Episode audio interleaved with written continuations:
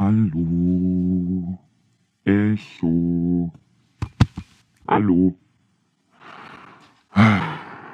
Ich fasse es nicht. Wisst ihr, wie lange ich schon alleine im Studio hocke? Sturmfrei ist ja gut und schön, aber nie für immer. Ich geb's ungern zu, aber ich vermisste Mädels irgendwie. Vor allem die Fina. Auf der anderen bin ich, na sagen wir mal, angefressen. Nee, wir nehmen den Schnuffel nie mit. Der kleine Knubbel und das Funkmikro, die sind ja so viel praktischer. Na danke. Behandelt man so seinen Tonmeister?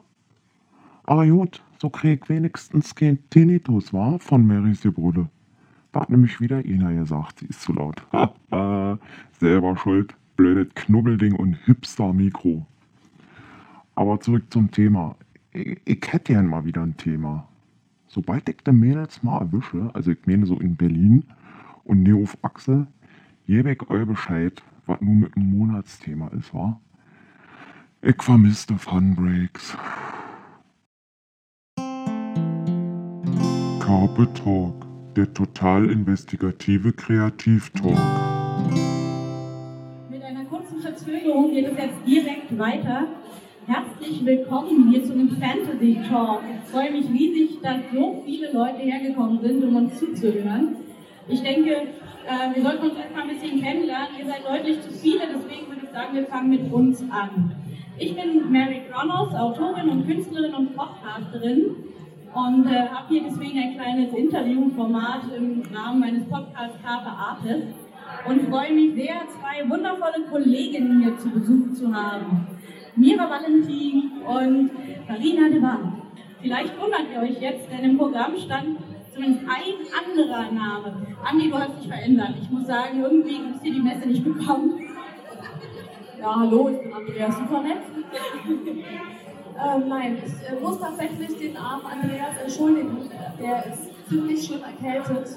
Wir, wir kennen die Problematik, glaube ich, alle von der Messe. Ähm, deswegen habe ich euch trotzdem seine neuen Bücher mitgebracht, denn er hat einen wundervollen, tollen neuen Schuber rausgebracht, den ich persönlich bombastisch schön finde. Er ist quasi im Geiste bei uns. Genau, er ist im Geiste bei uns und äh, grüßt euch alle lieb und hoffe, dass ihr trotzdem ganz viel Spaß habt. Genau. Und Mira, was hast du uns mitgebracht? Centurio. Ja, ich bin zwar ein Centurio, also eine, eine römische, eigentlich bin ich ein Gladiator heute, denn ich cosplaye heute für meinen Weltenbauer-Kollegen Greg Walters ähm, aus dem Bestias, aus den Bestienchroniken. Eine Figur, der ist leider auch nicht da, allerdings ist er nicht Künstler, hat ein Baby bekommen und äh, ich cosplaye auch in, in Abwesenheit für ihn. Mitgebracht habe ich euch äh, mein neues Buch, äh, ist Windherz, das ist eine High-Fantasy-Saga, ein neues Buch, also eine neue Saga, die ich angefangen habe, das ist der ähm, erste Teil davon, gemeinsam mit Erik Kellen, auch ein ganz toller High-Fantasy-Autor. War mir eine Ehre, mit einem männlichen Autor mal zu schreiben, ganz neue Erfahrung für mich und äh, das ist aktuell so mein, mein neues Werk. Marina, was hast du denn mit? Ich habe euch äh, Zeiler mitgebracht. Das ist mein neues Buch, beziehungsweise neues relativ. Es kam letzten Dezember schon raus.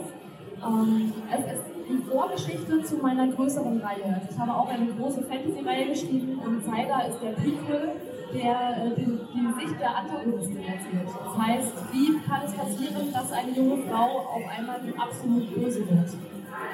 Donnerwetter. Und ich habe Nachrichtur geschrieben und gerade kamen die zwei zweiten Bände raus. Zwei zweite, weil ich meine Geschichte komplett aus zwei Perspektiven schreibe. Deswegen ist es für uns auch so spannend, euch heute zu erzählen, wie man Fantasy schreibt und wie man da was draus macht. Weiter weg? Okay. Ich habe eher Angst, dass ihr mich nicht alle hören könnt, aber umso besser. ähm, wir wollen also heute euch ein bisschen aus dem äh, Autorenalltag berichten und euch erklären, wie man plottet, wie man überhaupt auf Ideen kommt und wie man dafür sorgt, dass die verrücktesten Fantasy-Geschichten irgendwie trotzdem logisch klingen. Sag wie macht ihr das denn? ähm, ja, wir hatten vorhin schon die Diskussion darüber, wie schreiben wir eigentlich. Ähm, ich bin tatsächlich der ganz klassische Plotter. Also ich fange an mit einer Grundidee. Ähm, in dem Fall, meine ganze Welt ist aus einem Traum entstanden. Und im Grunde genommen habe ich so ein bisschen, äh, wie man es bei den klassischen Pen-and-Paper-Spielen anfängt, ähm, eigentlich eine Flucht aus einem Gefängnis geplant. Und so kam die ganze Geschichte ins Rollen. Und dann fing ich an, mir immer mehr Gedanken zu machen. Was ist das für eine Welt, in der ich mich befinde? Was möchte ich dem Leser damit mitteilen?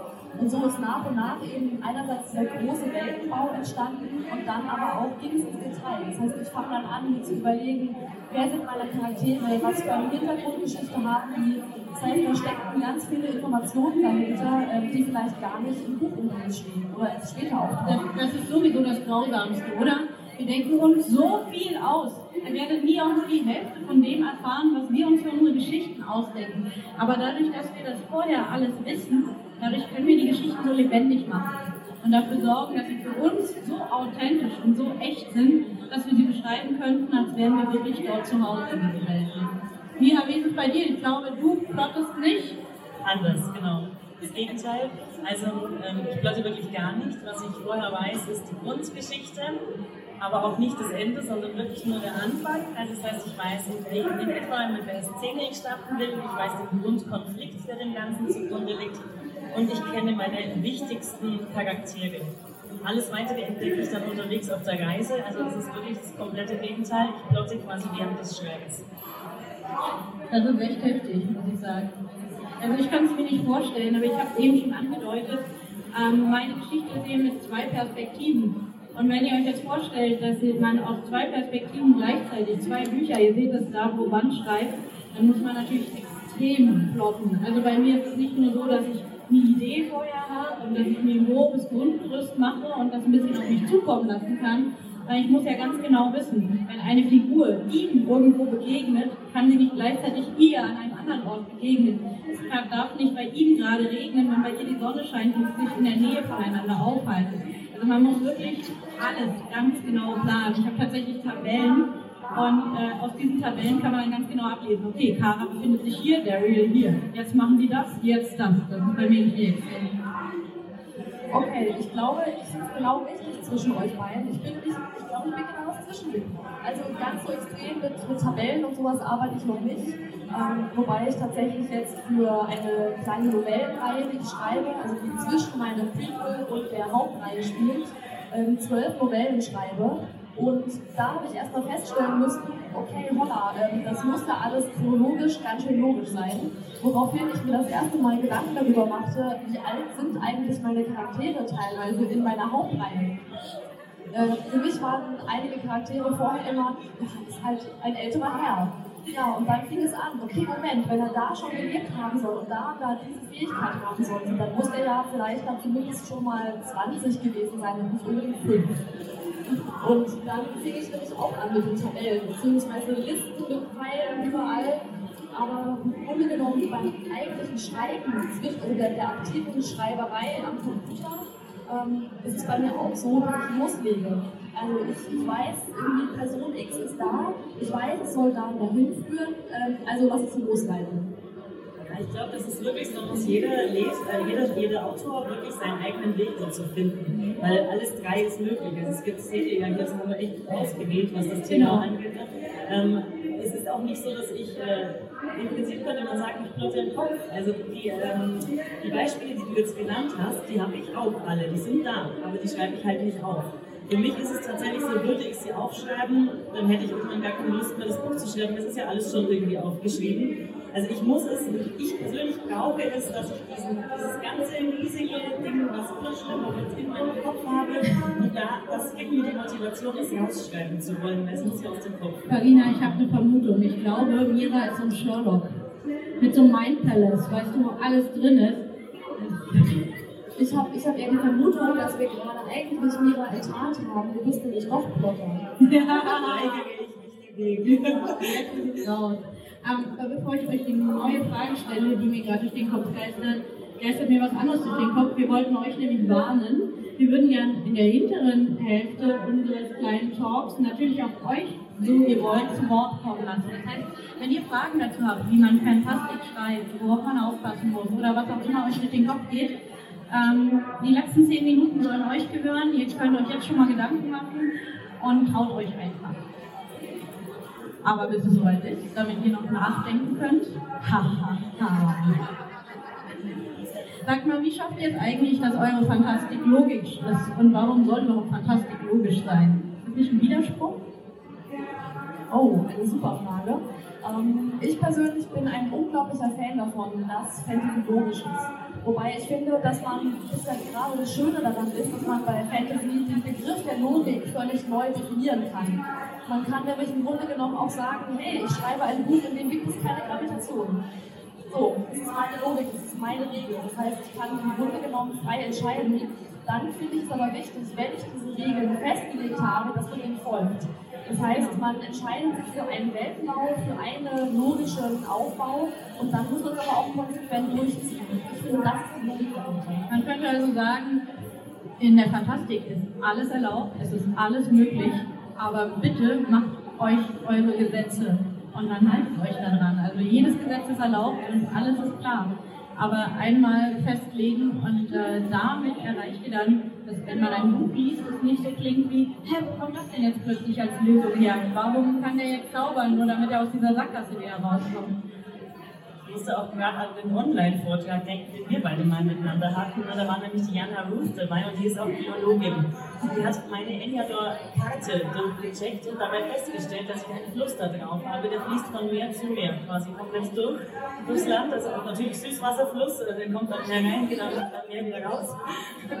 Und äh, das ist jetzt ein klassisches Beispiel für unlogisch, aber Jetzt kommt äh, die Rettung von dem Ganzen und das kann man als Fantastikautor natürlich jederzeit machen. Nachdem sie mir das gesagt hatte, habe ich direkt im nächsten Band eine Szene eingebaut, wo die Leute in England darüber sprechen, dass ja die Feen den Fluss haben in der Mitte des Landes entspringen lassen. Habt ihr noch nicht gemerkt, dass er in beide Richtungen zum Meer fließt? Und das hat natürlich alles seine Hintergründe da könnt ihr euch auch wieder retten, wenn ihr nicht geplottet habt und die Fehler drin habt. Ihr braucht nur genügend Fantasie, dann rettet ihr euch aus so einem Ding auch wieder raus. Denn eigentlich finde ich auch, dass es schon am Ende logisch sein muss, deswegen wollte ich diese Sache so auch nicht stehen lassen. Ja, genau, diese äh, Logikprobleme, also wenn man irgendwas einfach daher schreibt, was nicht zu erklären ist mit dem, was man sich vorher ausgedacht hat, dann hat man eben das Problem, dass spätestens der Leser drüber stolpert, dass man aus dem Takt kommt. Wenn man ein Fantasy-Buch liest und einen Moment, einen Moment innehält und nicht weiß, was soll denn das jetzt, wie komme ich denn jetzt hier hin, ähm, dann kann das ein gewollter Störer sein, dann muss er aber auch wieder aufgelöst werden. Eine Verwirrung, ne, die man auflöst, ist ja auch wieder gut, macht Spannung, aber wenn es einfach nur ein Plotfehler ist, ist es blöd. Ja, das finde ich eben auch, das ist der große Unterschied zwischen dem klassischen Plot-Twist, wo man den Leser in Situationen wirft, die er nicht erwartet hat, und einem Plotfehler, der nie aufgelöst wird. Weil das ist ja auch, was ich merke, also zum Thema Unlogik oder eben nicht konsequent gehandelt. Äh, meine Welt ist eigentlich klassische Fantasy, aber sehr, sehr mittelalterlich angehaucht. Ähm, ich hatte tatsächlich einen Leser, der kam bei mir zu einer Buchmesse und machte mich darauf aufmerksam, dass es Strohballen noch nicht im Mittelalter gab. Ja, mittlerweile weiß ich das auch. Damals wusste ich das noch nicht und er sagt, ja, nee, also Strohballen in dem also das klassische zusammengerollte Teil, ich, habe das gar nicht in meinem Kopf, war das ein Strohhaufen. Aber offensichtlich habe ich das Wort Strohballen ins Buch gesetzt und es ist aufgefallen. Es ist eben das, wenn die Leser aufmerksam zuhören und, und sich richtig in die Welt ähm, reinsaugen lassen, dann fallen denen auch diese Details auf. Der Vorteil natürlich, wenn man das, äh, seine Bücher alleine rausbringt, ist, dass man dann auf sowas reagieren kann und dann mit der neuen Auflage so eine Kleinigkeit dann vielleicht noch korrigieren kann. Ansonsten muss man so machen wie Mira und dann im Folgeband Dinge erklären. Wie man allerdings den Strohball im Nachhinein erklären sollte, wüsste ich jetzt auch nicht. Ich muss zugeben, ich habe mich rausgeredet, ähm, dass ja diese Szene aus der Sicht von meiner Hauptperson geschrieben war und die kommt aus Deutschland. Das heißt, sie wusste, sie kannte Strohball. Das ist eine sehr gute Rettung. Die nächste Frage wäre, wie schafft ihr es, dass eure Figuren authentisch werden? Also ich finde, eine Figur, die wirklich äh, den Leser interessiert und dann auch glaubhaft rüberkommt, ist eine Figur, die nicht zu glatt sein sollte. Also wenn man sich jetzt wirklich nur an den Stereotypien, äh, die, die man so kennt und die jetzt als erstes einfallen, bedient, das ist immer so ein bisschen langweilig. Auch so der total strahlende Held, der braun gebrannte Muskelprotz, der sein Schwert alles umhaut und immer nur gut und ehrenvoll ist, ähm, ist irgendwie auch eigentlich auf die Dauer langweilig. Deswegen die besten Charaktere, die, die auch die Leser immer am meisten mochten bei mir, waren eigentlich die mit den Ecken und Kanten. In, der, in der nächsten Reihe, die ich nächstes Jahr anfangen werde, Lords Blut, eine Wikinger-Reihe über zu seekranken Wikinger geben. Ähm, weil das eben genau, und, äh, ja, das denke ich sind einfach die Leute, die die, die Leser auch am liebsten mögen, total gern irgendwelche kleinen haarigen Dinger, irgendwelche kleinen Bestien oder irgendwelche kleinen Kuscheltierchen. Also Tiere einbauen ist eh immer gut. Ja. Ich wollte schon immer mal eine Geschichte schreiben über einen Vampir, der kein Blut sehen kann. Karina, wie sieht es bei dir aus? Also ich finde auch, dass Charaktere in dem Fall, ähm, was sie menschlich macht, ist das Menschlichsein. Das heißt, Charaktere dürfen bei mir, sie dürfen Fehler machen, sie dürfen auch mal einfach einen scheiß Tag haben. Und ja, in dem Fall einfach auch mal falsch reagieren, sie dürfen bockig sein und auch, also ich finde auch, es ist eine, eine ausgewogene Mischung aus ähm, den, den Fehlern, die man ihnen mitgibt, also im Sinne von zum Beispiel der seekranke Winter oder ein, ein Dorfschmied, der partout kein Schmied werden möchte, also der, Sohn des Dorfschmiedes. Also es sind diese, dieses vorausgegebene, also dieser, dieser Startpunkt, aber dann eben auch die ganzen Kleinigkeiten, die dazwischen passieren. Wie, wie verhalten sich die Charaktere, wenn sie in eine stressige Situation kommen? Können sie dann umgehen, hauen sie ab, rennen sie drauf los? Und das ist eben, das muss wirklich nicht immer gleich sein, aber es soll trotzdem zum Charakter passen. Genau. Es sei denn eben, man hat eine wirkliche Charakterentwicklung, dass dann eben durch die Herausforderungen und die Probleme, vor denen der Charakter steht, natürlich eine Entwicklung stattfindet. Das ist immer schön, gerade wenn man eine Reihe hat, dass dann auch wirklich was mit der Figur passiert, dass er nicht am Ende immer noch genauso heult, er ein Problem vor sich hat wie am Anfang. Ähm, ich finde auch, wenn wir über Charaktere reden, ist interessant und wichtig, dass man sich klar macht, gerade als Schreiberling, ähm, es ist nicht wichtig, dass ihr, also ihr solltet nicht tausend Details zu einer Figur haben. Also wenn ich jetzt zum Beispiel meine liebe Kollegin Lilith Horn da vor mir ähm, beschreibe, die da sitzt und fleißig unseren Auftritt filmt für den Podcast, dann äh, könnte ich die beschreiben mit den dunklen langen Haaren, mit den Kreolen, den silbernen, die da hervorstechen und äh, von mir aus auch mit dem knallbunten iPhone. Aber es würde nichts bringen, jetzt auch noch die Jeans zu beschreiben, das Oberteil, den, den Ring, die, das Arm, Dingsbums, Armband, das Armreifen. also ähm, sucht euch was Wichtiges, was Einmaliges und das reicht. Irgendwas, das man immer wieder erkennt.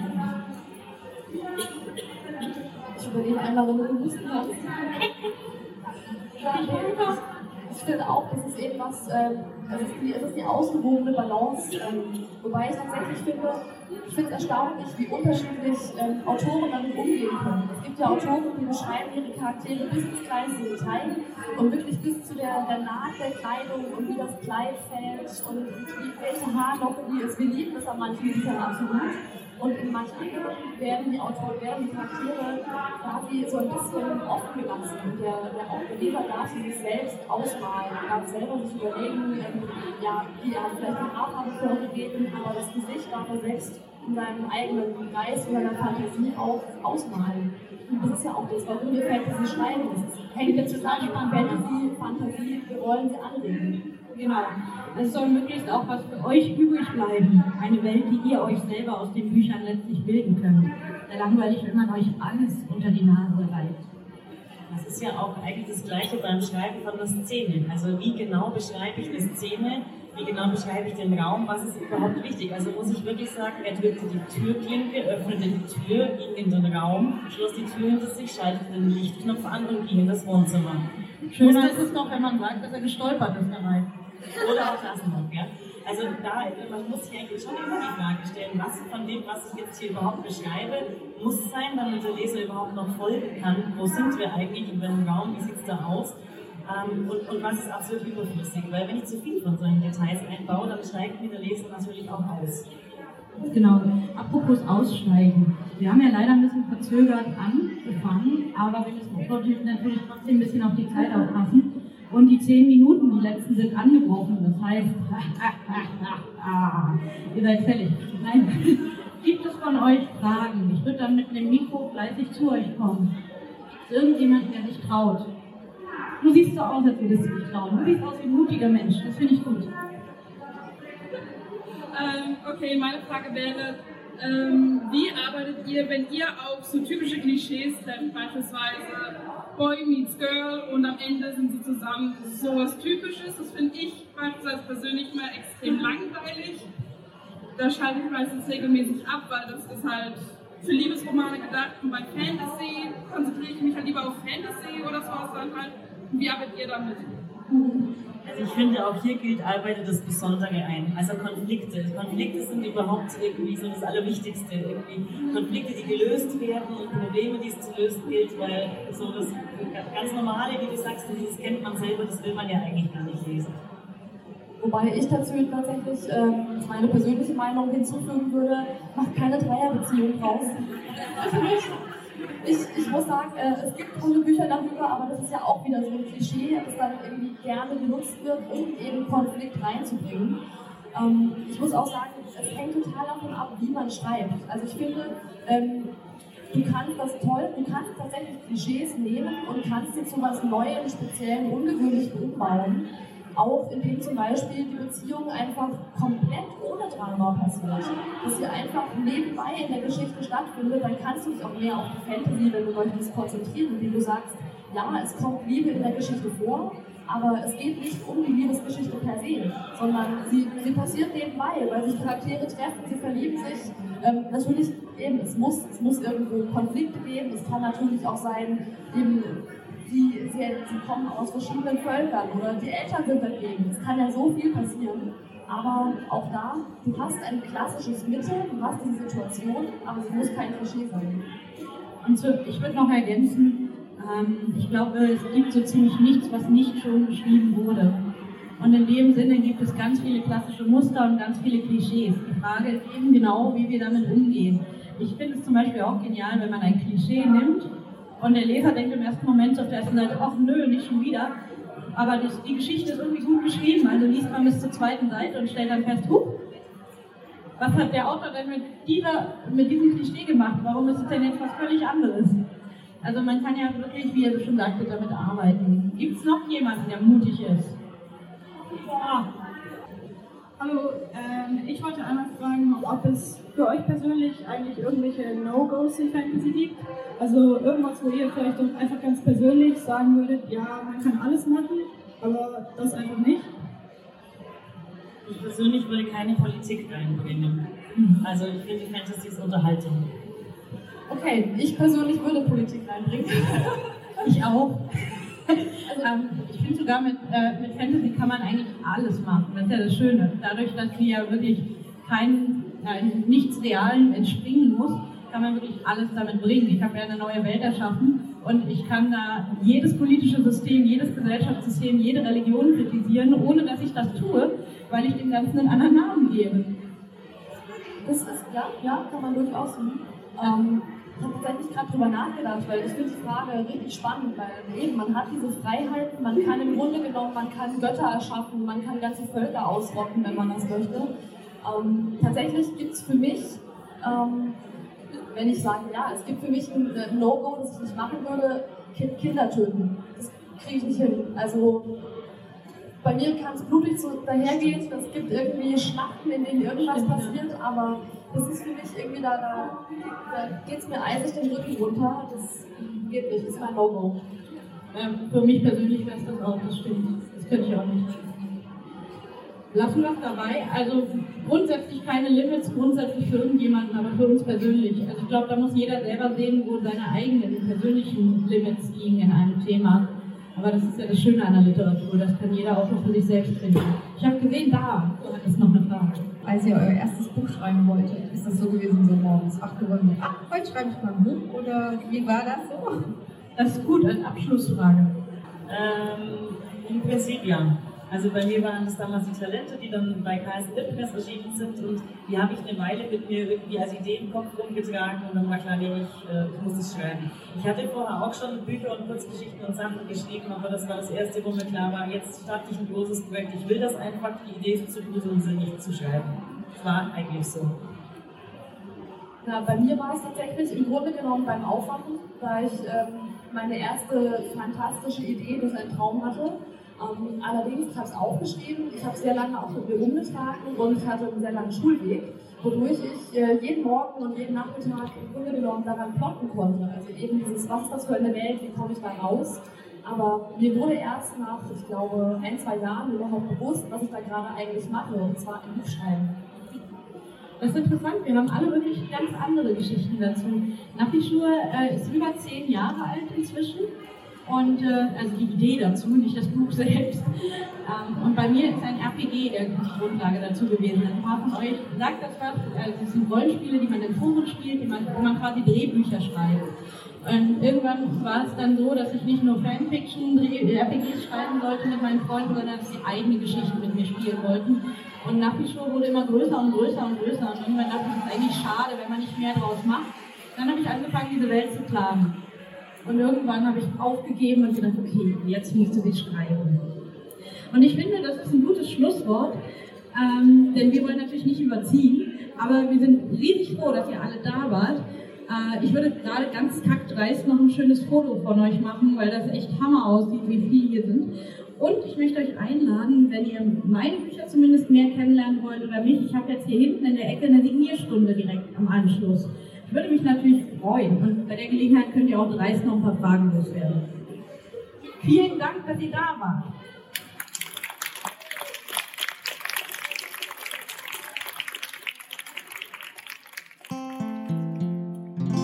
Carpe Artis. Jetzt fühle ich mal total inspiriert.